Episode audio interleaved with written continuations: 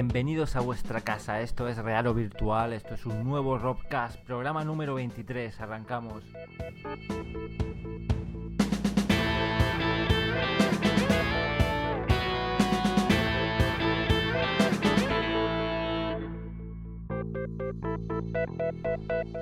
Muy buenas Ramón, ¿qué tal? ¿Qué novedades tenemos esta semana en el mundo de la realidad virtual? Hola Alejandro, muy buenas a todos. Pues nada, tenemos ya el GDC a la vuelta de la esquina, apenas queda una semana para ver esas novedades porque la verdad es que hay bastantes empresas que van a mostrar demos tecnológicas, Nvidia el tema del software, de los drivers nuevos, de, de sacar mayor rendimiento. Y nada, y hoy tenemos también una charla muy interesante con un compañero español, que es una empresa llamada Brainside, que son de Sevilla. Y bueno, ellos realizan cursos de, sobre desarrollo de videojuegos y imparten también cursos sobre realidad virtual. Y, ya a su vez están desarrollando un juego llamado Embrión, la gran pregunta, que es un juego de terror y bueno, hablaremos con ellos para ver cómo está el panorama de, cara a la realidad virtual, al desarrollo y nos contarán cómo llevan el desarrollo y la integración con Oculus Rift. Sí, sí, suena muy interesante y es que la realidad virtual se cuela ya en la educación y eso son muy buenas noticias.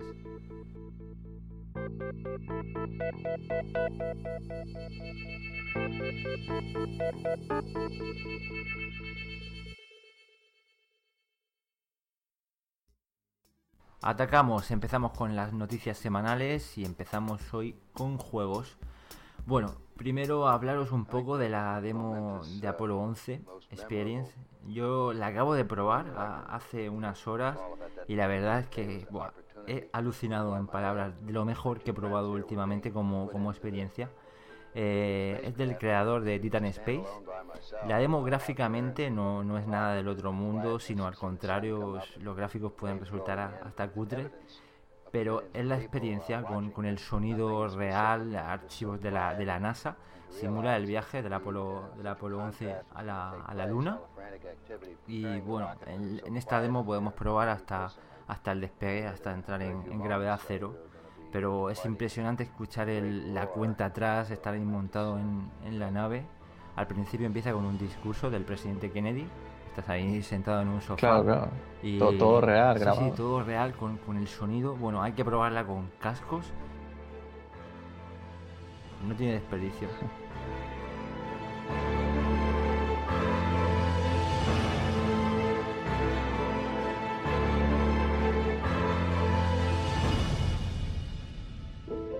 I thought uh, we had a 90% chance of getting back safely to Earth on that flight, but only a 50-50 chance of making a successful landing on the first first attempt. There's so many unknowns in that descending from lunar orbit down to the surface that had not been demonstrated. Estas cosas que ya gráficamente a lo mejor no, no está a un gran nivel, digamos, ¿no? pero como dices, aquí lo que cuenta es la experiencia, lo que sientes, ¿no? Cuando la pruebas, ¿no? Es el imaginarte, bueno, el estar ahí dentro, ¿no? En la nave y vivir ese, ese momento histórico. Y bueno, es este, o sea, los creadores de Tiran Spain en este caso han lanzado una campaña de Kickstarter y que termina el 14 de marzo y, tiene el objetivo de recaudar 30.000 euros. Y bueno, es que recrear el tema desde la Tierra hasta la Luna, ¿no? Y con el alunizaje y todo, pues bueno no es, no es como el Titan Space, que era una demo un poco más sencilla, ¿no? Bueno, que está claro que a este tío le encanta la, astronomía y, prueba de ello está... Es un tema que, está genial, vivirlo en realidad virtual. Pues tal y como os adelantaba antes, este GDC va a traer bastantes novedades y es que, por ejemplo, Minority Media, creadores de Papu y yo, entre otros juegos, pues van a presentar un juego AAA de viajes en el tiempo, eh, llamado Time Machine. Y bueno, el juego transcurre en el año 2070. Nosotros somos un paleontólogo que trabaja para el Museo del Mundo y tenemos que volver a la prehistoria para tomar registro de los dinosaurios. Y bueno, aquí lo interesante no será pues, pues ver esto, quiero decir, en realidad virtual, ¿no? Meternos dentro, volver a ese mundo, bueno, ver ese mundo prehistórico. Y además los creadores comentan que se han basado, se han inspirado en historias como Parque Jurásico o Regreso al Futuro, que son películas con las que crecieron como muchos de nosotros, ¿no? Ya nos gustaría, pues eso. Es que la verdad es que este tipo de juego a mí me llama mucho la atención. me encanta toda la temática esta de los viajes en el tiempo, con lo cual... Hombre, a priori es una buena, una buena mezcla, como bien dice, viajar en el tiempo y si además añadimos dinosaurios y realidad virtual, si lo hacen bien... Claro, que es la posibilidad de eso, de, de volver al pasado virtualmente. Y por otro lado, como uno de cada tres juegos es de terror en realidad virtual, aparece un nuevo título de terror, mm, Solo Gaze into Madness. Se trata de un fotógrafo que bueno pierde la memoria y solo recuerda algunos titulares y fotografías que tiene de, su carrera. Y nada, se trata de ir resolviendo puzzles, es terror psicológico y está en campaña Green Light Así que si os interesa, podéis ver el trailer en la, en la web, podéis, podéis apoyarlo. Sí, la verdad es que vamos a tener género de terror para rato. Además, desde ya mismo podéis disfrutar de un nuevo DLC, Los Contact, de Alien Isolation. Y bueno, para aquellos que probaréis el juego, ya sabéis que no tiene soporte oficial, pero es uno de los mejores, vamos, para, para disfrutar del DK2 actualmente. Sí, sin duda el juego top ahora mismo, ahora mismo en DK2 y de terror. Y es que no hay dos sin tres en terror, así que también podéis probar una demo tecnológica de Door of Silence, eh, de lo que será un juego propiamente de terror, una vez más. Y nada, un Real 4 como en Jane, así que a disfrutar. Nada más que por eso hay, hay que dar una oportunidad.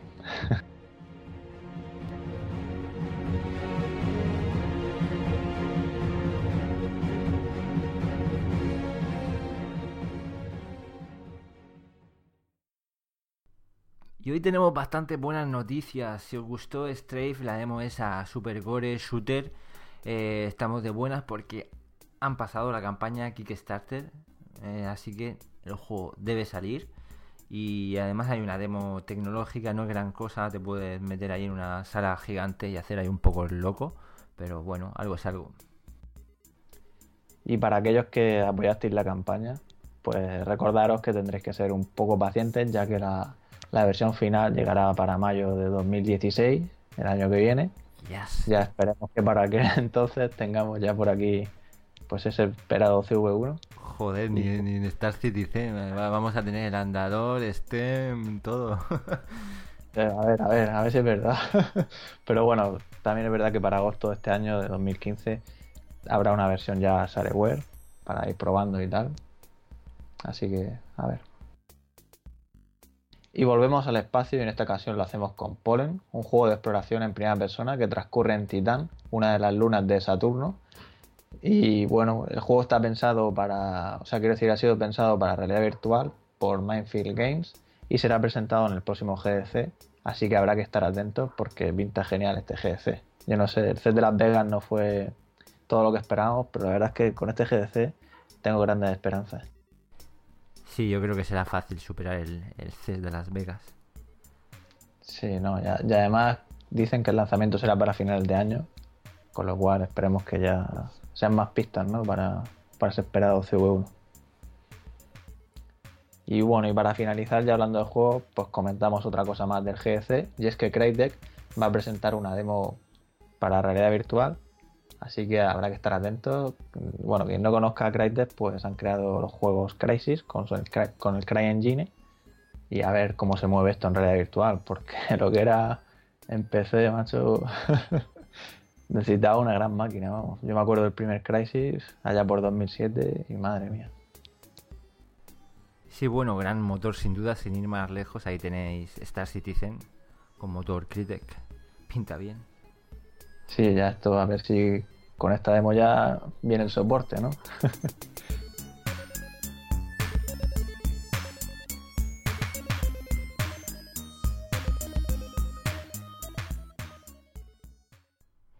Cambiamos de tema, dejamos los videojuegos y hablamos ahora de baloncesto. Eh, con vuestro Samsung Gear VR vais a poder disfrutar del partido, de ese partidazo de los All Star con Pau Gasol contra Marc Gasol en ese salto histórico para el deporte español y es que se ha grabado en 360 grados por lo que no tendrá desperdicio. De momento hay restricciones en, Europa, pero bueno, con software eh, VPN se, podría saltar y la verdad que, tiene que estar chulo. Sí, es curioso, ¿no? El tema de, poder vivirlo ahí, de estar como si estuvieras allí, ¿no? Quiero decir, presente, que no es lo mismo que, la televisión, que sí, que nos acercan en primeros planos para que no nos perdamos nada del partido, pero bueno, vivirlo ahí y poder mirar a las gradas y tal, pues una experiencia, ¿no? Y ya que hablamos de, realidad virtual móvil, LG ha anunciado que va a regalar para su teléfono G3 una carcasa que es como, bueno, es un cardboard de plástico. En las fotos parece que no lleva ni espuma, lo cual puede ser un poco incómodo, digamos, pero lo cierto es que encajará perfectamente con nuestro LG G3 y este teléfono pues es un teléfono de gama alta tiene una pantalla con una resolución como el Note 4, con lo cual pues mm, se tiene que ver bien. Otra cosa ya es el tema de la latencia y tal, que lógicamente pues no es lo mismo que la carcasa Gear VR. sin duda buenas noticias y es que se están imponiendo las carcasas, van apareciendo más y más y bueno, son buenas soluciones estar ahí tranquilamente esperando el autobús y te pones en una, una película. Sí, la verdad es que ese tipo de cosas, porque el tema de los juegos yo ahí ya sí que, si me cuesta con un decador, ¿no? El tema de los mareos, pues con una carcasa ya. Y una charla que no tendrá desperdicio es en la GDC, hablando más sobre la tecnología móvil. Y es John Karma, que dará una charla para, ayudar a, aconsejar, para mejorar las experiencias en, esto, en estos dispositivos. Sí, este hombre tiene mucho que decir y habrá que estar atentos a ver a ver. Hablamos ahora de Oculus y que están celebrando que han vendido nada más y menos que 100.000 unidades del DK2. Del DK1 vendieron en torno a las 60.000. Lo que pasó al final es que se quedaron sin piezas para seguir fabricándolo, con lo cual el año pasado precisamente en el GDC presentaron el DK2, se, empezó a comercializar eh, y bueno, hasta el día de hoy pues 100.000 unidades y sigue en aumento. Parece que, que el crecimiento que el interés por la realidad virtual pues ha ido creciendo ¿no? de un año a otro. Lógicamente va a seguir haciéndolo con, la versión comercial.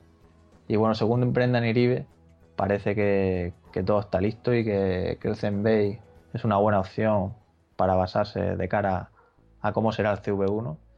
Así que es posible que, veamos una Innovators Edition como, ha hecho, como han hecho con Gear VR, ¿no? algo más limitado en su web. Ojalá, ojalá sea así.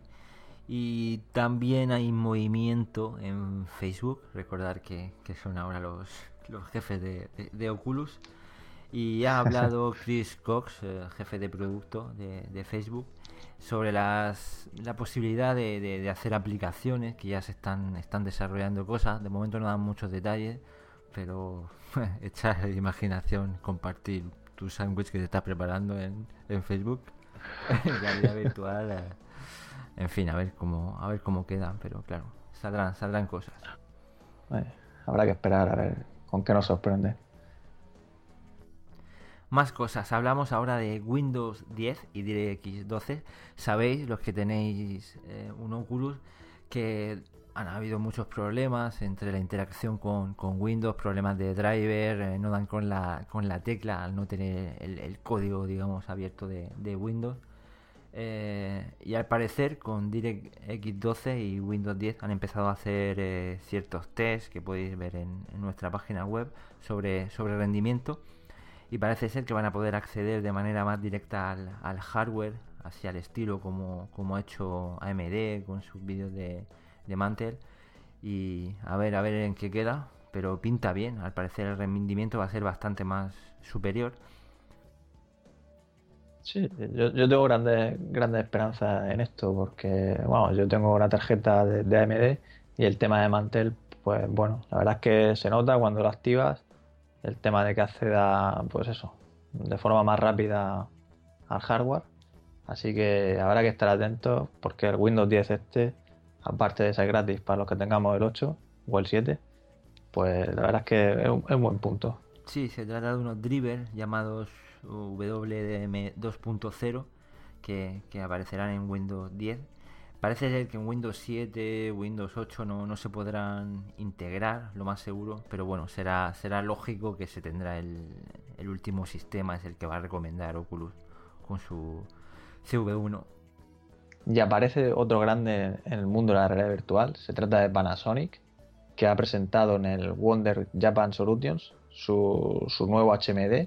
Eh, tiene un FOV de 90 grados, utiliza una pantalla OLED que alcanza una frecuencia de unos 75 Hz. Y bueno, no es que, vamos, a nivel de diseño se vea muy bonito, pero quién sabe. Habrá que ver cómo funciona porque, según comentan, se engancha en las orejas como si fueran unas gafas, pero viendo las fotos es un poco Sí, un extraño, poco- ¿no? Sí, un poco amorfo. bueno, habrá que probarlo. Sí, además es que es curioso que porque los creadores comentan que es más cómodo que un Oculus Rift. Yo no sé, a ver, a lo mejor pesa menos y tal, será, porque no sé, eso de enganchártelo ahí en las gafas, como empiezas, imagínate a jugar ahí un juego, a moverte para todos lados, Me quiero al imaginar. final acabas con orejas y se te ponen las orejas chungas.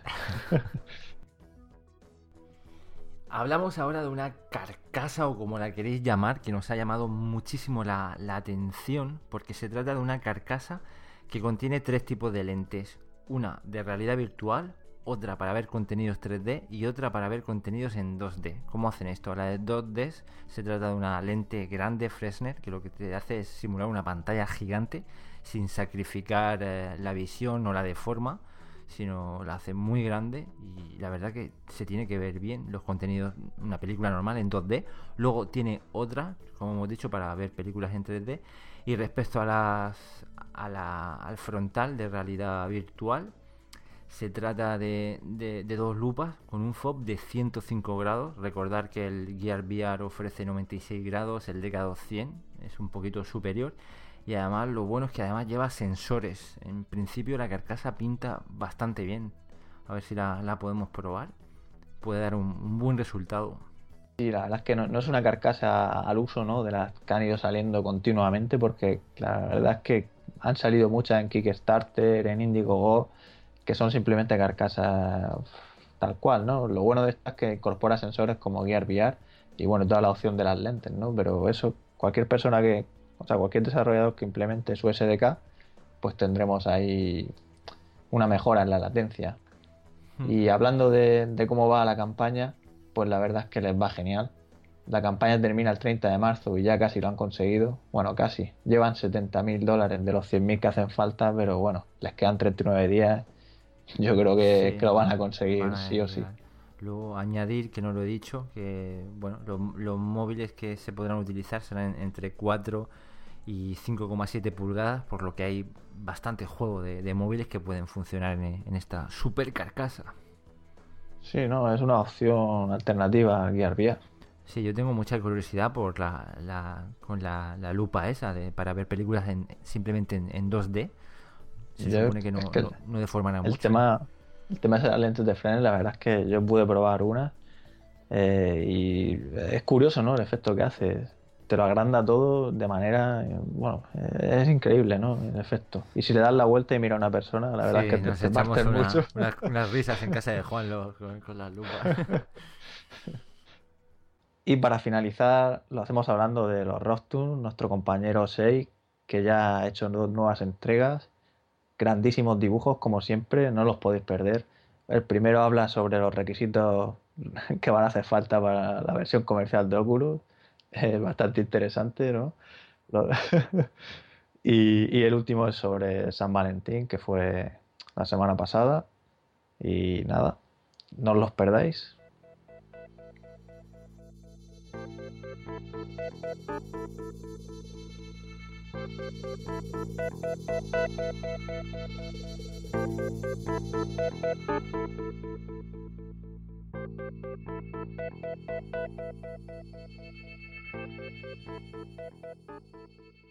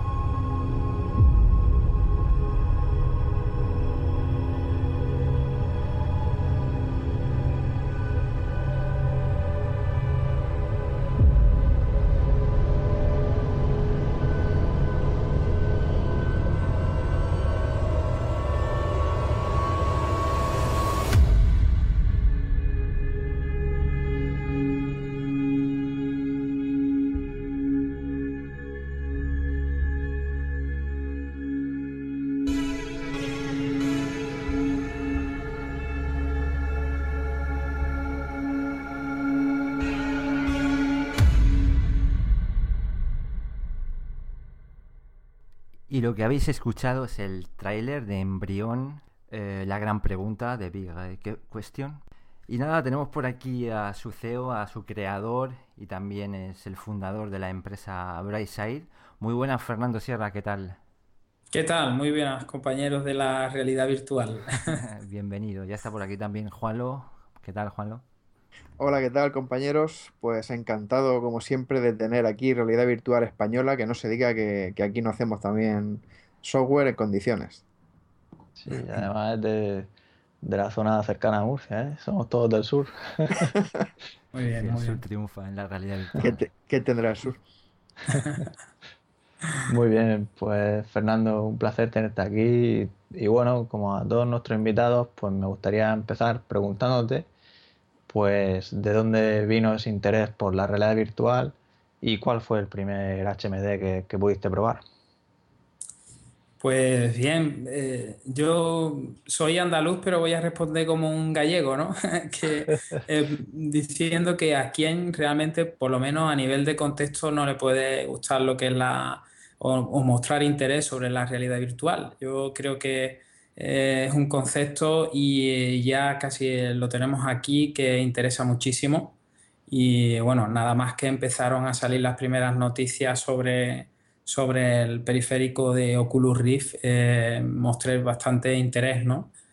Y, bueno, también tengo, que, también tengo que decir que me llamó muchísimo la atención pues eh, lo viral que, que fueron esos vídeos donde podíamos ver a, a gente eh, eh, sintiendo prácticamente lo que, lo que, lo que veía ¿no? en ese eh, primer Oculus Rift ¿no? que, que, mostraron. Entonces, bueno, me llamó completamente la atención y, y, fue un interés, o sea, fue amor a primera vista prácticamente.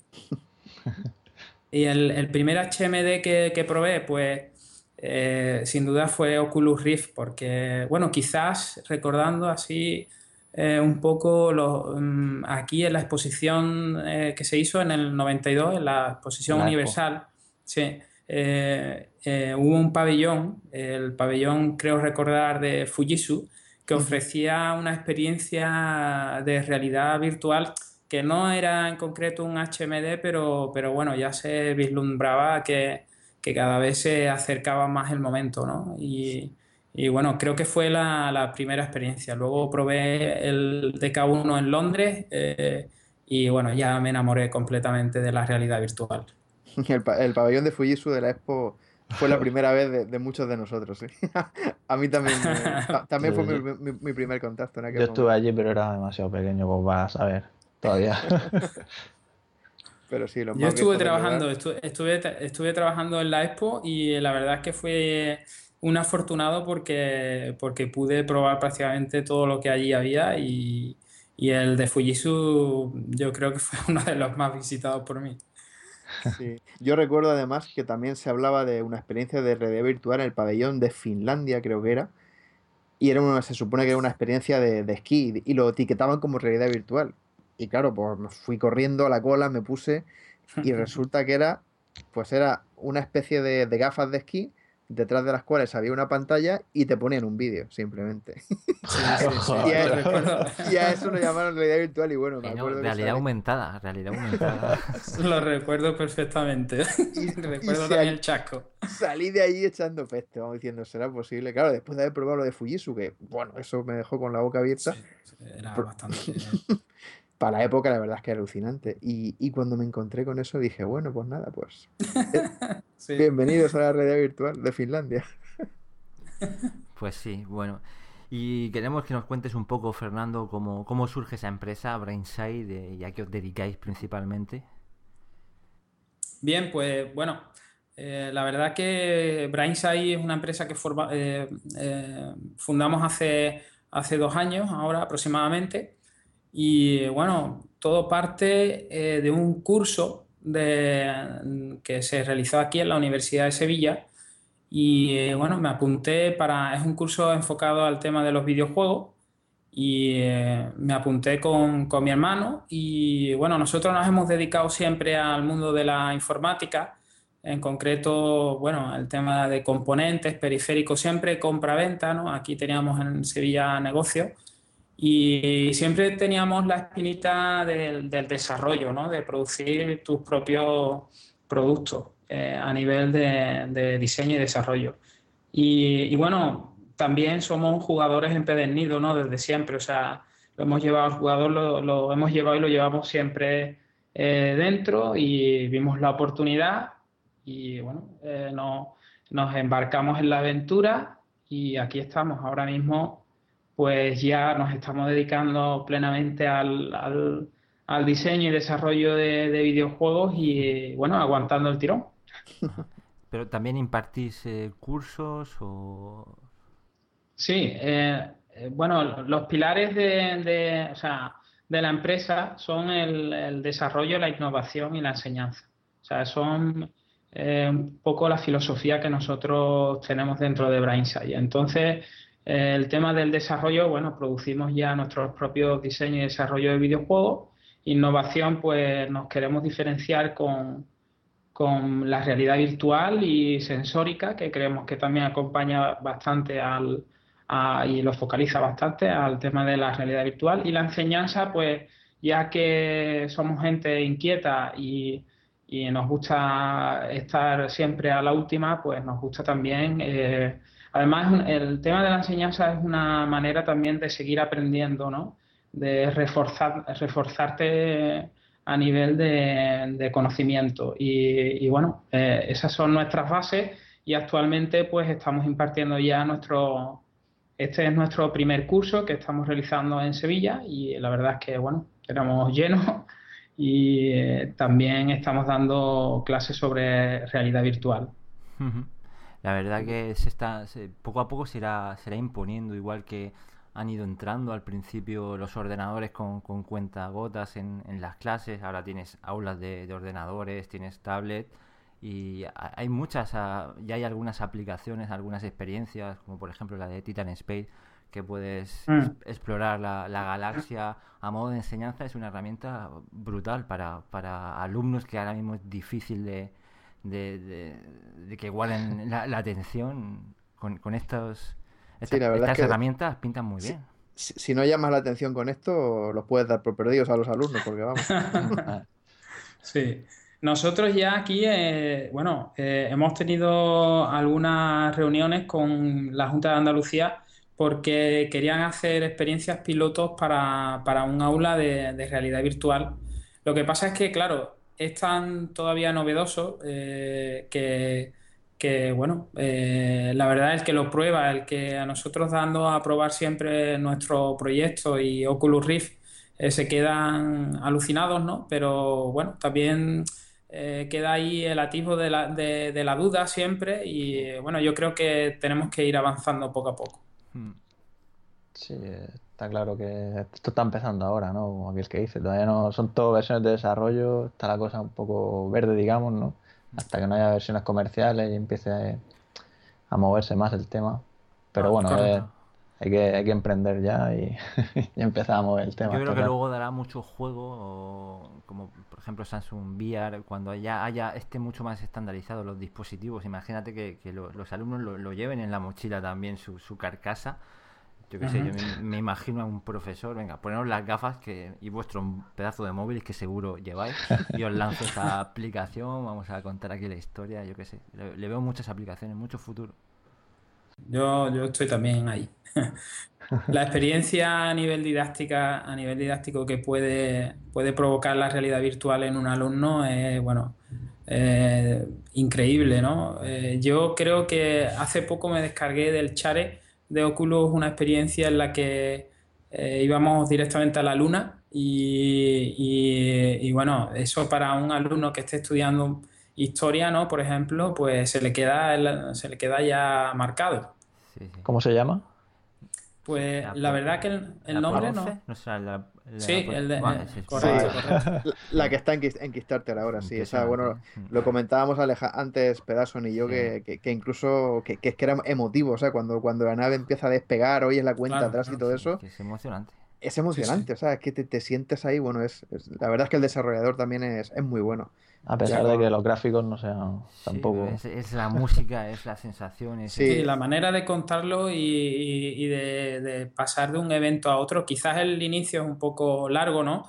Pero, pero sí luego ya te, sientes que vas a vivir la experiencia tú mismo y, eso a nivel didáctico, eh, si se extrapola a otro tipo de, de contextos históricos, pues puede ser brutal. Sí, el, tono que le da tan peliculero, digamos, es que ayuda, ayuda un montón. Como complementa con la música, cómo va, subiendo todo, es lo hace muy bien, la verdad. Es que el tío, digamos que la dirección artística del, del, proyecto es muy buena y, se nota. Y en cuanto a esos cursos de desarrollo de videojuegos que ofrecéis, puedes contarnos cómo, quiero decir, me, ha parecido escucharte que ofrecéis uno enfocado totalmente a la realidad virtual. Eh, ¿Podrías contarnos en qué consiste básicamente o cómo, se lleva a cabo? Sí, eh, bueno, eh, nuestro curso en principio está diseñado para que el alumno, cuando lo acabe, ¿no? tenga conocimientos en la creación de videojuegos, tanto en plataformas móviles como en diseños de productos enfocados a la realidad virtual. En concreto, en la, realidad virtual lo que hacemos es, bueno, eh, toda la experiencia que nosotros hemos adquirido eh, a base de pelearnos con, los dispositivos que actualmente tenemos, eh, bueno, se la mostramos ¿no? en diferentes apartados. ¿no? Hemos también estudiado bastante de historia de, de, la realidad virtual, enseñándoles que, bueno, que esto no es algo casual, sino que viene de bastante atrás ¿no? y que y que es una cosa que, bueno, que se está, se está mostrando ahora, pero lleva un estudio bastante, de bastante tiempo. Entonces, bueno, desde ahí hasta eh, enseñar al alumno a enfocar sus diseños eh, enfocados a la realidad virtual, saber ahora mismo en qué contexto eh, y de qué manera puede enfocar sus productos y luego pasar ya al desarrollo. ahora mismo apoyados con, con, los con el hardware que nosotros tenemos porque no, está todavía disponible para, todo el mundo, ni los alumnos van a poder disponer de, de, tener en sus casas quizá Oculus Rift, aunque hay algunos que sí la tienen. Y, bueno, un poco es, enfocarnos eh, nuestra experiencia a, a, un buen diseño y desarrollo, ¿no? Para que donde nosotros nos hemos quedado atascados, en todo este tiempo ellos avancen con, más firmeza. En cuanto a ese aspecto, el tema, claro, lo que hablas, ¿no? Hacer una experiencia en realidad virtual, en principio no debería ser exactamente igual que crear un videojuego normal para monitor, ¿no? Eh, en este caso, utilizáis o habéis leído las guías estas que, que, publicó Oculus sobre buenas prácticas para el desarrollo de, vamos, de experiencias de realidad virtual. Sí, sí. Eh, eh, nosotros en ese aspecto, de hecho, cuando sacaron el documento, eh, prácticamente teníamos nosotros unos redactados y, y, se, vamos, lo que ellos indicaban prácticamente lo teníamos nosotros visto. Porque una cosa que sí hemos hecho bastante en Brainside es ofrecer, bueno, nuestros desarrollos para, para que lo pruebe eh, todo el mundo, ¿no? Hemos ido a diferentes ferias que se han realizado por aquí, por, por Andalucía, y hemos ido mostrando tanto nuestro desarrollo como, como otros, ¿no? Y bueno, hemos ido captando ese feedback y, bueno, tenemos claro hacia dónde se debe dirigir, de dirigir ahora mismo ese tipo de, diseños, ¿no? Aunque también eh, un poco se están rompiendo cada vez más los moldes porque eh, cada, cada test, cada demo técnica que voy probando eh, me da que pensar, ¿no? Porque, bueno, hay, hay por ahí algunos productos que ni siquiera había pensado yo que pudieran ser atractivos para tanto para cualquier jugador como usuario y realmente cada vez pues vamos experimentando más y vamos descubriendo que, hay otras visiones y otras posibilidades dentro del desarrollo. Y Fernando, ¿estos cursos están enfocados a algún público en específico, a alguna edad? ¿Tienen que tener algún requisito? ¿Cómo, funciona? Bueno, pues en principio el requisito fundamental para, mm, apuntarse a nuestros cursos y poder disfrutarlos es que, bueno, que, te gusten los videojuegos y que seas un apasionado eh, del, mundo de los videojuegos y tengas curiosidad por, ver eh, cómo desde dentro se puede desarrollar tus propias ideas, ¿no? es el único, es el único requisito, ¿no? Poner bastante interés en, el mundo de los videojuegos porque el resto lo vamos a poner nosotros. Son cursos orientados, son eminentemente prácticos y lo trabajamos sobre, sobre proyectos reales. O sea, el alumno cuando termina, son tres meses de duración. Eh, damos tres meses presencial y ofrecemos también en el mismo curso uno online, ¿no? Eh, que el alumno puede ir realizando ya a, su ritmo. Es un poco para apoyarnos en las clases presenciales y si hay alumnos que están quizás un poco eh, más atrasados en el tema de desarrollo, de programación, pues que se vayan apoyando ahí. Y luego se realizan proyectos, el alumno se va con, eh, dos proyectos de, para móviles realizados eh, y y apoyando también otros proyectos de, diferentes alumnos porque los hacemos interactuar entre ellos. Y luego, en realidad virtual, como las clases son de 15 alumnos máximo, eh, realizamos tres proyectos. De hecho, los subiremos al chare de Oculus y los daremos, vamos, estarán disponibles para que se puedan, los podéis disfrutar todos, ¿no? la verdad que suena muy, muy interesante, lo tenéis muy, muy bien montado, la verdad. Y entonces, en, principio, no, no, exigís que la gente tenga conocimientos de programación, ¿verdad?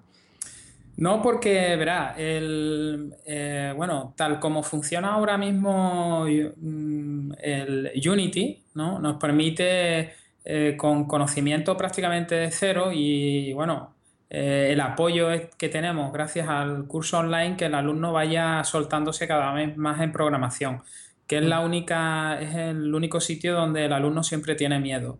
Luego está claro que, bueno, hay diferentes ramas ¿no? dentro de la, del diseño de un videojuego, como son el artístico, la rama artística y, y sonora, que hay diferentes perfiles dentro del alumnado donde se van a ir apoyando.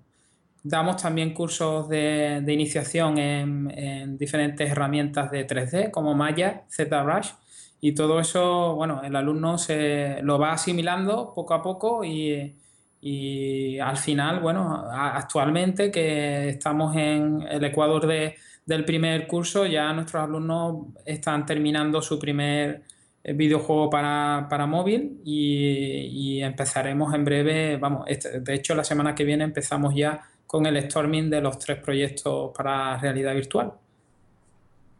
Muy bien, seguro que más de algún forero nuestro lo, probará en realidad virtual y obtendréis ese, ese feedback claro, que, claro. Tanto, que tanto necesitáis. Sí, sí, sí. Y está claro que estamos ante un nuevo rehacer de, de, la realidad virtual después de algunos intentos fallidos por falta de tecnología o de dinero. Ahora el coste es mucho más barato de poder fabricar equipos. Eh, como, como profesor, viendo los alumnos, ¿crees que realmente hay un, gran interés? No, no solo hay, por decirlo, cuatro frikis, cuatro gente, gente mayor que, está ahí Hay un verdadero interés de, las masas eh, sobre la realidad virtual. ¿Cómo, lo, cómo lo ves? Bueno, pues verá, eh, nosotros la experiencia ¿no? nos, dice que en un principio el interés se genera porque ha sido un producto ¿no? bastante viral, ¿no? el que nos ha ofrecido eh, Oculus y, es el que yo creo que va a, apoyar bastante el tema de la realidad virtual. Eh, sin embargo, yo creo que como quedan totalmente eh, convencidos de que, de que hay muchísimas posibilidades de que esto salga hacia adelante, es probándolo, ¿no? Y nosotros eh, nos hemos preocupado de eso. Mm, aquí lo que hacemos es dar talleres gratuitos cada, cada, prácticamente cada semana para dar a probar el, periférico y te puedo decir que de los talleres que, ofrecemos salen nuestros alumnos porque quedan eh, alucinados con, con, las posibilidades, ¿no? Alumnos que pueden ser eh, muy que lleven tiempo ya en el tema del desarrollo o alumnos nuevos. Y, realmente probando esta tecnología es cuando te das cuenta que... Cuando te convence, sí. Es que nosotros tenemos una, una impresión, no sé si Juanlo y Ramón están de acuerdo conmigo, pero creemos que estamos llegando un poco a través de Raro Virtual a gente de un poco de la, de la vieja escuela de los videojuegos y luego hay un sector mayoritario, bastante mayoritario, que lo podemos calificar como consoleros de nuevas generaciones, en el que ahora mismo la realidad virtual pasa un poco desapercibida eh, a la espera de que yo que sé, aparezca Project Morpheus, pero encontramos un determinado rango de, personas a, las que estamos llegando de momento en, difusión yo tengo la sensación también de, que la mayoría de los que primero nos hemos enganchado a este, a este, a esta nueva tecnología, son, somos los, que más tiempo llevamos, ¿no? Los, veteranos, los jugones de PC de toda la vida, y parece que, no, despierta tantas pasiones de momento en, en, la gente más joven, los que digamos que se han criado con una consola entre las manos. Yo por lo menos es la sensación que me da. Sí, puede, puede, verás. El, eh, quizás todavía lo vean como, un producto de diversión eh, puramente casual, en el que mm, tienen unas sensaciones iniciales y luego eh, no llega más allá el tema y, quizás, claro, luego la comodidad de, tener en su casa esa consola y demás, pues hacen. Pero sí te puedo decir que que yo creo que es una tecnología que, una vez que se implante y una vez que, que, eh, se comercialice eh, va a convencer, porque por ejemplo yo en mi casa que, ando trasteando siempre con las Oculus tengo verdaderos problemas con mis niños pequeños y, están continuamente queriendo, queriendo probar lo que yo hago o, o otra otras tech que, me bajo, ¿no? O sea, que es que además tengo verdaderos problemas porque no se lo, no está indicado todavía para sus edades y ellos eh, eh, están queriendo vivir o revivir eh, lo que les muestro. O sea, que realmente yo creo que, va en base a eso, a, probarlo y a, y a, descubrir que es un nuevo display, es como si fuera otro monitor que vamos a tener en el escritorio y nos va a proporcionar otro tipo de experiencia. Sí, sí. Eh, yo opino igual, o sea, quiero decir, son experiencias al final, es que es vivir algo. Y al final, pues cuando llegue una versión comercial buena que, no maree a la gente, no digo que todo el mundo se maree, pero claro, si tú pruebas el, aparato y te mareas, pues no te van a entrar ganas de, de, seguir usándolo, ¿no? Y es lo que se ha visto muchas veces, muchos robianos que se lo han comprado y al final lo han acabado vendiendo porque o bueno, tal y como está el hardware, que quiere decir el software ahora mismo, pues no le sacan todo el provecho, ¿no? Hace poco comentaban por el foro que se tiraban ahí tres horas, o sea, le dedicaban tres horas y a lo mejor jugaban diez minutos de las demos que no funcionaban o no sé qué. Y claro, al final, pues, pues eso, yo creo que como decís, poco a poco irá, irá creciendo el interés. Sí, es que se, nota también eso, que es un producto para desarrolladores y, y, que está extremadamente verde, la verdad, las cosas como son. Mm. Y claro, mucha gente también, pues los que quizá parte de culpa tenemos los que hablamos con tanta pasión y hemos mostrado vídeos y lo enseñamos y, vemos cómo lo pasamos, pero claro, tampoco se ve lo que hay detrás de todo eso, ¿no? pero no, pero no están mintiendo. Claro, efectivamente, pero no se ve el trabajo que hay detrás, por ejemplo, de, yo qué sé, de jugar a un Skyrim, pelearte con Virello, meterte ahí, configurar, tocar ficheros a mano, que ahora mismo quitando las demos de Unity que prácticamente funcionan solas, pues a la hora de, de hacer una experiencia, de probar juegos comerciales, pues claro, es bastante más, más complicado. Y la gente quizás se lo compra pensando que, ¡wow, qué bien! Me compro esto y lo enchufo y juego al GTA directamente. Plug and play de claro. y estamos todavía muy, muy lejos de, ese punto. Hay otro punto que es el, desconocimiento del hardware que se necesita. Bueno, desconocimiento sobre todo eh, de, bueno, el, primer acercamiento, ¿no? Es un. Yo lo considero el HMD como una pantalla, como un display que tenemos encima del escritorio y necesita eh, unos requerimientos de hardware bastante fuertes. Si no eh, tienes una buena configuración, tanto a nivel de hardware como de software, pues la primera impresión puede ser desastrosa.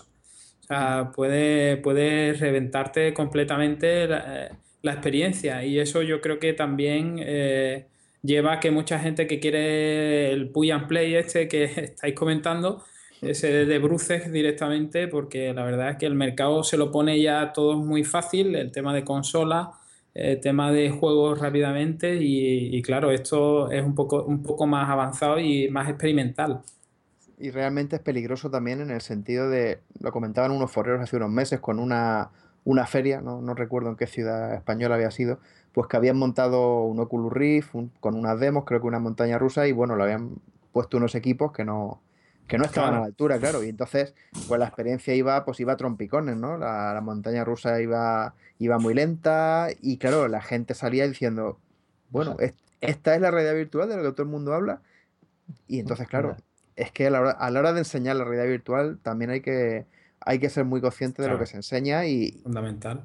y evitar estos problemas, porque ahí, a mí eso a mí me dio mucha rabia, la verdad, cuando vi aquello, digo, ¿cómo es posible que, en una feria que se monte aquí a nivel nacional y que tengan, que hagan una chapuza para mostrar la realidad virtual y la gente se vaya ya diciendo, pues va, todo el mundo hablando diciendo que esto es la repanocha y ahora resulta que... Efectivamente, es que hay que tener muchísimo cuidado a la hora de mostrarla y, luego también eh, saber diferenciar lo que es una buena experiencia de realidad virtual con un buen HMD de lo que, bueno, eh, últimamente se están también ofreciendo, que no digo que tenga que haber todo tipo de productos, pero, pero mm, la verdad que, eh, a la hora de mostrarlo tenemos que, ser conscientes de, lo que es una verdadera experiencia de realidad virtual. El resto, pues, pues son otro tipo de, de experiencias que yo creo que no tienen nada que ver con, con lo que nos propone, por ejemplo, Oculus, ¿no? Supongo que vas por el tema de las carcasas, los móviles y tal, ¿no? Efectivamente, yo pienso que, si hay una desinformación eh, importante sobre este tipo de, eh, de, periféricos o de carcasas, pues al final uno se, puede llevar eh, un chasco ¿no? con, con, esto. Pero bueno, yo creo que también es un poco de cultura en el tema de realidad virtual que poco a poco quizás se vaya, se vaya arreglando el tema. O sea, que, es todo, todo paso a paso. Sí, sí, yo, yo, o sea, quiero decir, opino igual, pero bueno, una carcasa, a fin de cuentas, te puede proporcionar buena experiencia para cierto tipo de cosas, ¿no? O sea, claro, puedes, eh. puedes jugar un shooter, pero ver una película y tal, yo sí que lo veo con una carcasa sencilla. Sí, pero es eso, hay que acotar las experiencias. Eh, de este mm. dispositivo podemos disfrutar esto y esto, pero tampoco pretendas, yo qué sé, ejecutar Skyrim en una carcasa. Depende, ¿no? Pues si haces streaming y te da igual. pues sí. Hablamos ahora de Embrión, la gran pregunta, un ambicioso proyecto, un survival horror y que cuenta sobre todo con implementación para Oculus Rift que nos interesa mucho y además ha recibido buenos calificativos, por ejemplo de IGN, la ciencia ficción tiene un nuevo nombre, 3 de juego es una intrigante aventura de terror, pero bueno, nos lo va a contar mejor Fernando, si nos puedes hablar un poco de qué es Embrión. Eh, sí, bueno, el Embrión es nuestro proyecto bandera ¿no? en Brainside. La verdad es que creo que fue el artífice de que ahora mismo eh, seamos empresa, ¿no? Y, fue un poco como, como empezamos mm, con, el tema de, los videojuegos, ¿no? Eh, fue un proyecto que eh, no, estaba en un principio ideado para, para Oculus Rift, pero, pero dado que se nos ofreció la oportunidad de trabajar con el DK1 en sus inicios, pues vimos la oportunidad de diferenciarnos, ¿no? Y, y bueno, prácticamente ya es un, es un proyecto enfocado 100% a, a la realidad virtual. Es un producto enfocado para nosotros. Nuestro objetivo, de hecho, es, eh, tenerlo listo para la salida de, de Oculus Rift. Ah, entonces sabéis, la fecha de salida, os lo ha dicho. Bueno,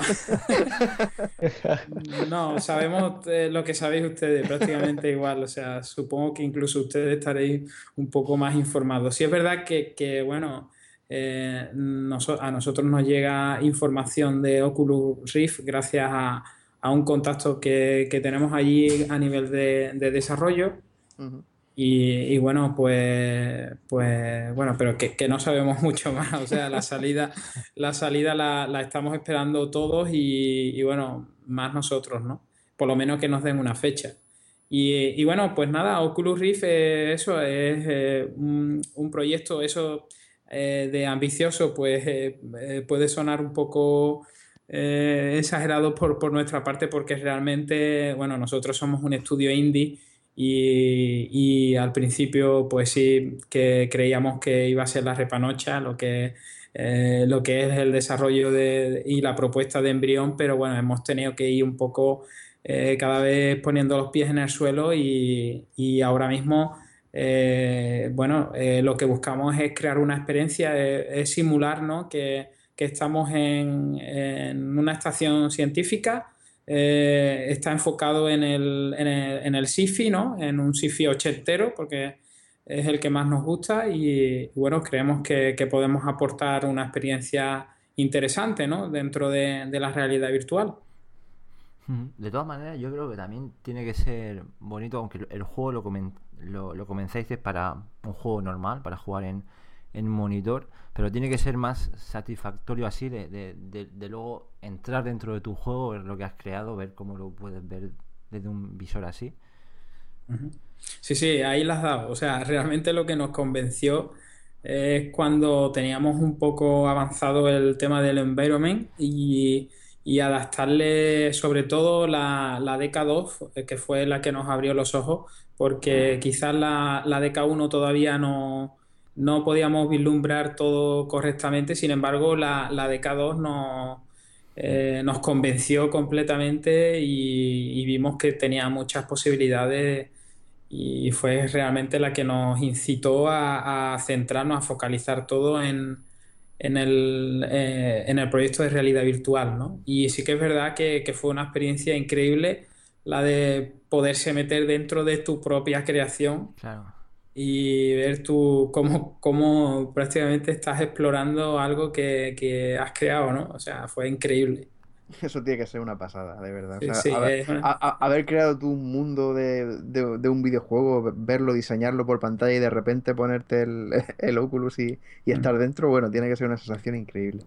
Claro, es que es emocionante. Eso sucede ahora cuando se está creando, porque luego aparecerán juegos directamente ya desarrollados para la realidad virtual pero los que os estáis comiendo todos estos cambios de, motores, de, versión, del propio Oculus, mm. es, una oportunidad dentro de lo que cabe.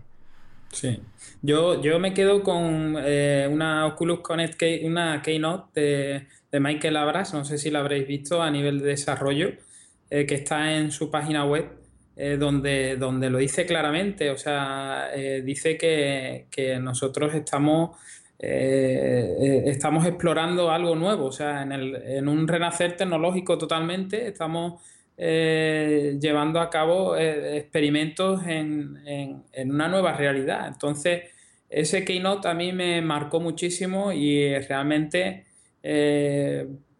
sentimos dentro del estudio que, que cada, cada pasito que damos ¿no? es, algo, es algo impresionante. O sea, es que eh, poder estar dentro de tu, de tus proyectos, dentro de tu mundo, es para nosotros eh, algo impresionante. Sí, ya que habláis de, estudio, quiero decir, has dicho que sois un estudio indie. Eh, ¿Cuántas personas estáis ahora mismo lo que es directamente desarrollando el juego? Pues bien, ahora eh, realmente el embrión ha, pasado varias fases, ¿no? Eh, una vez ya superada la fase de contexto, la fase un poco argumental, ¿no? Cerrar eh, todo lo que queríamos hacer en la producción. hemos también tenido una fase alfa en la que hemos creado como hemos creado una vertical slide que es una porción de, lo que sería el producto final y ahora mismo estamos en una fase eh, difícil de abarcar, que es la fase de producción, en la que eh, nos hemos quedado un poco parados por falta de financiación. Y bueno, buscamos, eh, buscamos eso. Estamos ahora mismo abarcando el tema de, de, la inversión, que casi, casi la teníamos cerrada con, con un grupo de inversores, pero el problema que tenemos con la realidad virtual y una vez focalizado en ella, pues que, bueno, si tú se la pruebas a, un inversor queda alucinado, ¿no? Pero claro, una vez que te pide números, eh, tienes que hablar de un futuro, ¿no? Y el futuro, pues, para ellos a veces es complicado de ver. Entonces, bueno, estamos pensando en retomar un, el modelo de crowdfunding y, estamos viendo la posibilidad de, abarcarlo por ahí. Nosotros somos actualmente cinco personas dentro del, estudio y, bueno, eh, sería una producción eh, a modo indie, ¿no? O sea, tenemos ya, ya, os digo, tenemos hecho eh, esta vertical slide y con eso pues queremos ver qué aceptación tiene en el en todo, lo que, en todo el mundo de realidad virtual. Bueno, en Realidad Virtual estaremos atentos a esa campaña para hacer difusión de ella y seguro que la comunidad de, de Robia nos ayudará a este proyecto porque además nos encantan los proyectos españoles. Pues estupendo, la verdad es que os mantendremos informados día a día de, de cómo avanzamos y dentro de poco eh, os lanzaremos esta, esta test que tenemos en exclusiva para que la probéis y nos deis el feedback adecuado, que sabemos que sois expertos totales. Bueno, estaremos encantados de probarlo.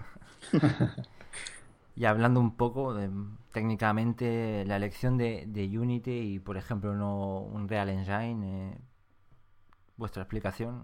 Sí, bueno, eh, primero por el conocimiento ya interno ¿no? de la herramienta, es eh, con la herramienta que hemos crecido y, también cambiar de, herramientas es complicado, ¿no? Cambiar de API eh, resulta costoso para nosotros en tiempo y, conocimiento, o sea, te tienes que ir adaptando. Sabemos que, que Unreal tiene un gran motor, pero Unity creo que está bastante bien apoyado por, Oculus en este momento y, la verdad que nos simplifica mucho el trabajo. Y bueno, para lograr una buena experiencia de realidad virtual, yo creo que, es una herramienta muy, muy potente. Y hemos, elegido sobre todo Unity por eso, por la comunidad que también da bastante soporte para cualquier tipo de, de dudas que te pueda surgir, aunque ya os digo que en eso sí vamos bastante avanzados, ¿no? O sea, realmente dominamos prácticamente todos los aspectos de, Unity y eso nos está ayudando, nos ayuda bastante en la creación. Y hay una cosa que tengo yo curiosidad, ¿cómo, cómo habéis llevado el tema de, los cambios de versión del SDK? Porque creo que empezasteis a desarrollar antes de la 0.4, con lo cual, bueno, me imagino que os mm. habréis vuelto locos, ¿no? Cada vez que, que sacaban una actualización los de, los de Oculus. Sí, eh, en concreto, mm, realmente creo que estamos un poco locos cada vez que, o sea, cada vez que sacaban una, nueva versión, eh, nos cambiaban eh, bastantes parámetros, ¿no? A nivel de, sobre todo de cámaras, ¿no? De, cómo funciona el funcionamiento de las cámaras. Pero bueno, también hemos visto que, que se ha querido evolucionar siempre. O sea, con lo cual nosotros nos gusta experimentar mucho y si bien no tocábamos las versiones a 100%, hacíamos pruebas eh, porque eh, eh, somos aquí dos personas las que dominamos un poco en el tema de desarrollo y se iba avanzando en un SDK y se iba probando otro, ¿no? Y si veíamos que, había un cambio fuerte, pues lo implementábamos y, y, ya está. La verdad es que no hemos tenido eh, nosotros tampoco muchos problemas porque eh, tampoco la experiencia que, nosotros queremos mostrar eh, requiere a nivel de, bueno, a nivel técnico mucho, les, requiere mucho al SDK que nos da Oculus, ¿no? Realmente con, con el, el First Person Control que nosotros hemos creado y, tener bien controlado todo lo que tiene que ver con las cámaras y los inputs, que sí son las cosas que nos han cambiado un poco más, eh, los resolvíamos eh, fácilmente, vamos. Entonces, ¿cómo lo veis? ¿Veis que Oculus está avanzando lento pero seguro? O sea, me comentas que, cada vez que han sacado una versión nueva del SDK habéis visto los cambios y, notáis que realmente van avanzando, ¿no? O sea que... Sí, son cambios lógicos. sí, son cambios que nosotros habíamos incluso eh, pensado, prácticamente habíamos visto que, eran evoluciones, ¿no? Como por ejemplo la cámara central, eh, bueno, hablando un poco en el tema de desarrollo, eh, el pivotaje entre una cámara, entre la cámara izquierda y la derecha, pues siempre nos era complicado para aplicar quizás físicas, ¿no? A la hora de coger objetos y enfocar bien al jugador. Y con las nuevas, con los nuevos SDK, todo eso ha ido cada vez más, se ha avanzado bastante y, se ha ido resolviendo. O sea, eh, eh, hemos tenido que cambiar algunas rutinas, algunos scripts que habíamos realizado, pero, pero realmente han sido para bien. ha, habido siempre un avance. Yo creo que, mm, dentro de poco vamos a encontrar otro, otro pequeño salto eh, en algunos aspectos que a nosotros ahora mismo nos rechinan a la hora de, del desarrollo y, de los inputs, ¿no? Que es quizás donde, donde ahora mismo tenemos más, problemas. O sea que algo sabéis por ahí del, de la próxima versión del SDK, algún pequeño, algo os han no, comentado no, no, no, más de lo que ustedes sabéis. El, tema es un poco, eh, sobre todo en los inputs, en la manera de, eh, de, que el, de que el jugador se comporte dentro de... A nosotros eh, las experiencias más negativas siempre han sido con el manejo con el gamepad. Y, es donde hemos tenido siempre mayor experimentación y quizás en eso tienen que avanzar y, preveo que, el avance va a venir por ahí. Vale, pues estáis hablando de que Embrión parece que lo empezaste antes, bueno, lo empezaste antes de que existiera siquiera el DK1, ¿no? Sí. Entonces, bueno, luego lo tuvisteis que integrar o adaptar a realidad virtual. Y claro, estáis hablando hace un momento de, los, cambios del SDK y tal. Y yo aquí te quería preguntar, pues no sé, ¿qué es quiero decir? En los juegos normalmente, imagínate, llegas a una escena y te sale una cinemática, ¿no? Y a lo mejor ahí tiene sentido, quiero decir, ¿cómo enfocáis estas cosas? O no sé si vuestro juego tiene ese tipo de experiencias, ¿no? Que, que vas haciendo uh, primeros planos a ciertas cosas y eso en el óculo a lo mejor te puede quedar sí. raro. No, nosotros, nosotros no somos partidarios de, romper. De hecho, eh, hemos, hemos, indicado que en, nuestro proyecto es un simulate survival horror, o sea, focalizamos más el tema de la simulación. Y como simulación de experiencia, eh, aunque sea un juego, eh, romperla con una cinemática eh, yo no lo, yo, nosotros no lo contemplamos. O sea, en el tema de la cinemática es para otro tipo de, diseños, ¿no? Que, quizás se salen de lo que nosotros estamos haciendo. Nosotros queremos eh, no eh, desconectar al jugador de la experiencia y para eso estamos experimentando mucho. O sea, la verdad es que todo conlleva mucha experimentación. El único problema que ahora mismo nos encontramos es con el, con el input, de decidir mm, realmente cómo se va a mover el jugador dentro del videojuego para que no rompa esa, experiencia. Y otro de los problemas que podemos ir teniendo es eh, que, bueno, nosotros estamos simulando un, eh, una estación científica donde están ocurriendo eh, cosas continuamente y claro, focalizar la visión del jugador o focalizar que el jugador esté en un momento concreto donde se produce un evento es complicado. Entonces, bueno, estamos experimentando eh, en todos esos aspectos, pero nuestro, sobre todo nuestro, eh, nuestros esfuerzos están enfocados a que sea más simulador que, el, el típico juego clásico de cinemáticas y, y ah, un poco dándote eh, una visión, o sea, a nivel, un producto audiovisual de los que conocemos ahora. Nosotros nos estamos basando más en, la simulación. Algo real, quiero decir, tú en la vida real no irías por ahí, entonces sale un vídeo, ¿no?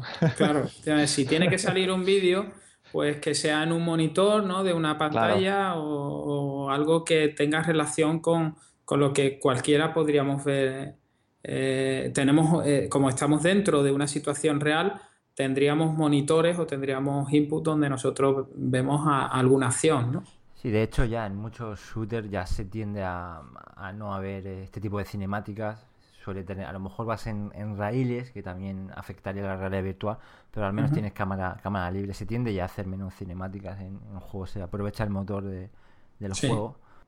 Es que en realidad virtual es que si es que si, si no no es realidad virtual, o sea, realidad virtual Claro, claro, persigue, claro. persigue que, que tú te conviertas en otra persona y que vivas una experiencia en primera persona y eso es realmente lo que, lo que te hace vivirla, sentirla, disfrutarla o sufrirla. Y, Esa y, presencia. y- y no tiene, claro, no tiene sentido que, que- que te desconecten de tu cuerpo y que de repente veas, estés viendo Claro. otra cosa. Es que es, es lo lógico y, y ahí es donde se nota, es la, es la gran diferencia entre, entre un producto que simplemente lo han adaptado o un producto como el caso del vuestro que se nota que está pensado en, en, en realidad virtual. Sí, nosotros, nosotros eh, pensamos que la manera de contar las cosas dentro de, de un producto de realidad virtual es no desconectando nunca al jugador de, de- de la sensación de que es él, ¿no? De, que está en primera persona y que de ahí no lo van a sacar.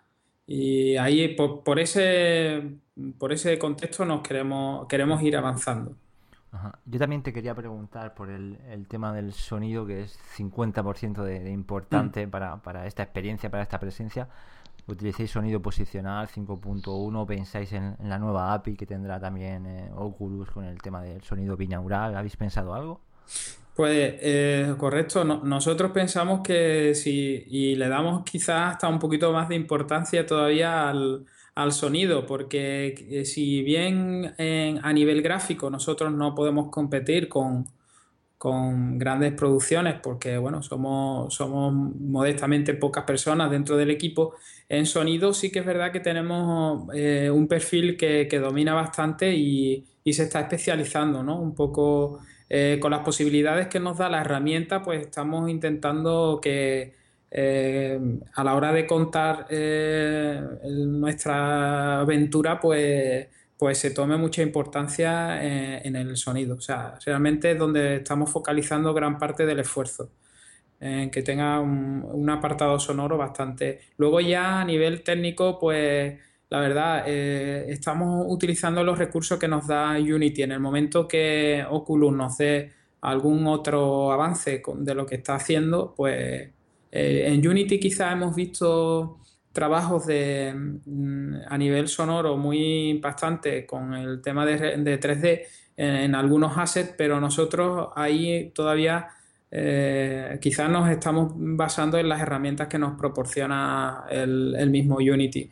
¿eh? Y, y bueno, música, pues en un principio le queríamos dar bastante importancia, pero poco a poco la hemos ido descartando por lo mismo, por no desconectar al jugador de la experiencia de simulación y, y solamente pues se va a utilizar si en la sala eh, o en el lugar donde se encuentra pues hay algo que tenga que ver con música, ¿no? Pero no, no, no la vamos a utilizar para, para contar nuestra historia. Pues sí, me parece una apuesta, la verdad, muy lógica, muy lógica. Intentar centrarlo todo en el jugador y no y quitar elementos externos que digamos que en la vida real no, no, no estarían allí, ¿no? Bueno, me estoy acordando del, del capítulo de Padre de Familia en el que Peter Griffin tiene su, su propia banda sonora. Pero bueno, Claro, es que es algo. eh, quizás eh, se le podría aportar al jugador algunas opciones en las que él pudiese, bueno, pues escuchar música como, como la escuchamos nosotros, ¿no? Pero no forzar esa situación en la que para darle más fuerza a una, a una situación le, le ponemos tensión o le ponemos eh, esa música quizás de horror, ¿no? De terror, no. Habíamos apostado en un principio por eso porque eh, habíamos utilizado otra, eh, el, el monitor, ¿no? Para mostrar nuestro juego, pero una vez que nos hemos metido en la realidad virtual, hemos ido descartando todo a un, a- a un nivel de, de simulación. Entonces podríamos decir que, que el juego ya directamente en un monitor no será lo mismo, ¿no? Claro. Sí, sí.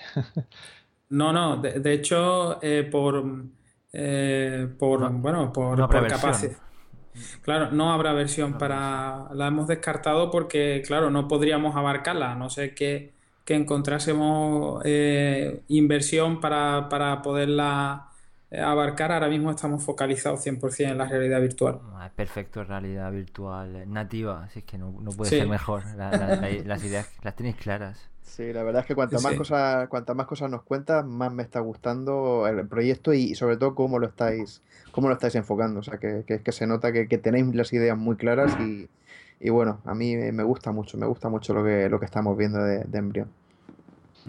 Y, lo que mencionaba antes del tema del control, ¿no? Yo creo que esto es súper importante. No sé si habéis valorado ya, pues, por ejemplo, incluir, o sea, implementar el API de algún andador, o sea, el SDK de, algún andador, o incluso utilizar SysSense 10 o PreVR para el tema de tener libertad con, tus manos virtuales y tal. Con el tema de los controladores, la verdad que, bueno, estamos teniendo ahí siempre muchas dudas porque Claro, en principio el uso del Gamepad nos está dando problemas. Y, bueno, eh, hemos estado probando lo que es el Leap Motion que llegó a nuestras manos y, creemos que es un gran eh, dispositivo, o sea, un gran periférico. Pero el resto mm, creemos que para el tema de la realidad virtual ahora mismo lo más avanzado es el, el HMD de Oculus y centrarse en otra cosa mm, eh, a nivel de, de input de, de periféricos, de controladores, pues nos llevaría bastante tiempo, ¿no? Aunque estamos siempre, eh, estamos siempre investigando, ¿no? Y viendo nuevas fórmulas. Eh, si es verdad, el SynSense de este no, no, lo, no lo hemos probado ni el PriVR, o sea, que son controladores que, que no hemos probado solamente el Lean Motion, que en un principio lo descartamos mm, eh, porque, bueno, eh, realmente el jugador solamente podría ir tocando algunos objetos dentro de la escena, pero no podría ir controlándolo eh, concretamente. Sí, accionar, por ejemplo, interactuar con los objetos, digamos que le faltaría un, botón, botones, ¿no? lo, típico. Claro, claro, porque eh, no podría, realmente no, no vemos la manera en la que el jugador, o sea, tendría que soltar el pack para para accionar cualquier, cualquier objeto. Lo hemos estado probando y, no lo descartamos, ¿no? Pero ya también restaría usuarios a nuestra a nuestros videojuegos porque tendrían que tener disponibilidad de, este tipo de periféricos y sabemos que el que apueste por realidad virtual lo primero que va a tener es un HMD y seguramente tenga un gamepad entonces bueno a nivel de producto también pensamos que, que debemos de, acortar un poco la experiencia en, otros controladores. Mm. No es la primera vez que nos, que nos comentan eso. Ahora, hemos hablado ya con más de un desarrollador y nos, dicen justo lo mismo que, tú. Pues al, final, al final son intereses también y ver qué tiene la gente en casa. Y efectivamente. Entonces estará enfocado a estar sentado, lógicamente. no, es lo que, lo que a lo que va Oculus, ¿no? El tema de, Siempre, siempre si el producto funciona, luego, bueno, eh, creemos que no, debe de ser complicado adaptarlo, ¿no? Pero al principio tenemos que basarnos en eso, que es una apuesta ya de por sí el, enfocarlo a, a 100% a, a, realidad virtual y ya sería quizás demasiado kamikaze eh, eh, que necesitara utilizar también otro y aparte que es que eh, lo que es variar lo, que es el controlador es bastante tedioso porque cambia la mecánica del juego mucho. Es complicado. ¿Has podido probar algún, algún andador, Fernando? No, no he tenido, no he tenido la oportunidad. La verdad es que estoy deseando de, ver qué se siente dentro, dentro de alguno. Vale, pues otra cosa interesante que hemos podido ver es que queréis o estáis implementando la tecnología de Beholder no sé si podrías comentarnos en qué consiste y, cómo lleváis el tema. Eh, sí, eh, Beholder fue una creación de uno de los componentes de, de Brainside, en concreto de Francisco Iglesias, que, es experto en, temas de sensórica aplicada a diferentes campos y, bueno, vimos la oportunidad de, crear un sensor que te reconociera los latidos del corazón para que la IA del videojuego eh, prácticamente sintiera al jugador, ¿no? sintiera de alguna manera eh, que estaba experimentando el, propio jugador. Eh, luego, abarcando un poquito, o sea, investigando un poquito más sobre, sobre los sensores que estábamos utilizando, vimos también la posibilidad de, medir la sudoración y también un poco la ansiedad del jugador por, por el tema del oxígeno en sangre. Y, bueno, eh, eh, todavía, todavía está en una fase, vamos, creamos un prototipo bastante avanzado que presentamos en alguna ronda de inversión que no tuvo, no tuvo éxito, también todo hay que decirlo.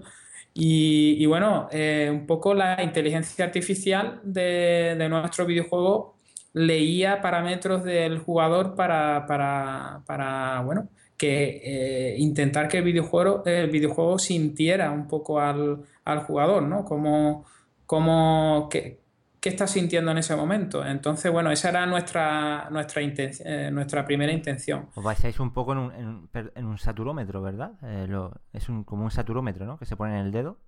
¿O cómo lo hacéis? Sí, sí. De hecho, fue el. Vamos, el sensor está basado en eh, en una, especie de dispositivo que se creó para, ponerse en el dedo. Lo que pasa es que, bueno, nosotros hemos llegado a implementarlo hasta en unos auriculares, que ha sido el último prototipo que tenemos. O sea, te pones los auriculares y ya te está midiendo.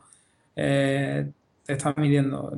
A ver si un día os muestro algunas fotos y alguna demo, porque las presentamos para, para una empresa que estaba que la quería, lo quería utilizar para, para los eSports, para de mientras que los jugadores estaban jugando a diferentes juegos, pues que se, se monitorizara, ¿no? Pero bueno, nuestra intención iba más por, por el tema de la realidad virtual, aunque lo hemos ido descartando por no encontrar inversión para, para desarrollarlo. Pues una lástima que no lo hayáis encontrado, porque la verdad es que la tecnología tiene, tiene muy buena pinta. Pero bueno, a, ver si con el tiempo tenéis más suerte en, ese sentido. Es todo ir andando poco a poco. no, el tema, el tema mola mucho, ¿no? O sea, estamos hablando de nosotros de meternos dentro y tal y vivir la experiencia más real con mayor inmersión, pero también por este lado, ¿no? Que, que la propia CPU, o sea, que el ordenador que reproduce la experiencia o que nos, que nos crea el mundo, pues sepa lo que estamos sintiendo también nosotros, ¿no? No solo lo, que hacemos, ¿no? Lo, a dónde nos movemos y tal, ¿no? Imagínate ahí, es donde nosotros... Sí, sí, imagínate interactuar mm. con, con, NPCs, ¿no? Y que vean que te estás asustando o lo que sea, ¿no? Esto suena a Terminator, al final la, máquina dominará al ser humano y empezamos sí, a jugar con tonterías. Estaba pensando que era, que era el mundo al revés, ¿no? En vez de hackear tú el videojuego, es el videojuego el que te hackea. aprovecha, aprovecha, aprovecha tus debilidades y las explota. Cuando te ha puteado bastante y tal, ¿no? Sí. sí. Por poneros un ejemplo, nosotros eh, había, es el ejemplo que siempre ponemos, ¿no? Eh, por ejemplo, en el videojuego te sufre un envenenamiento y la IA eh, procesa la información y sabe, o sea, tienes un tiempo de metabolizas el veneno si, si tu, si tu corazón late mucho más deprisa, el, veneno pues eh, se, eh, te entraría antes, ¿no? tendrías más peligro, ¿no? Es una manera, por ejemplo, de interactuar y que el, eh, la IA te esté conociendo un poco más, ¿no? O tenga alguna, algún input sobre ti. Muy bueno. sí, sí. Es que se ocurren muchas cosas con eso. Da, muchos juegos. A ver si hay suerte, como, como decís, y tira, tira para adelante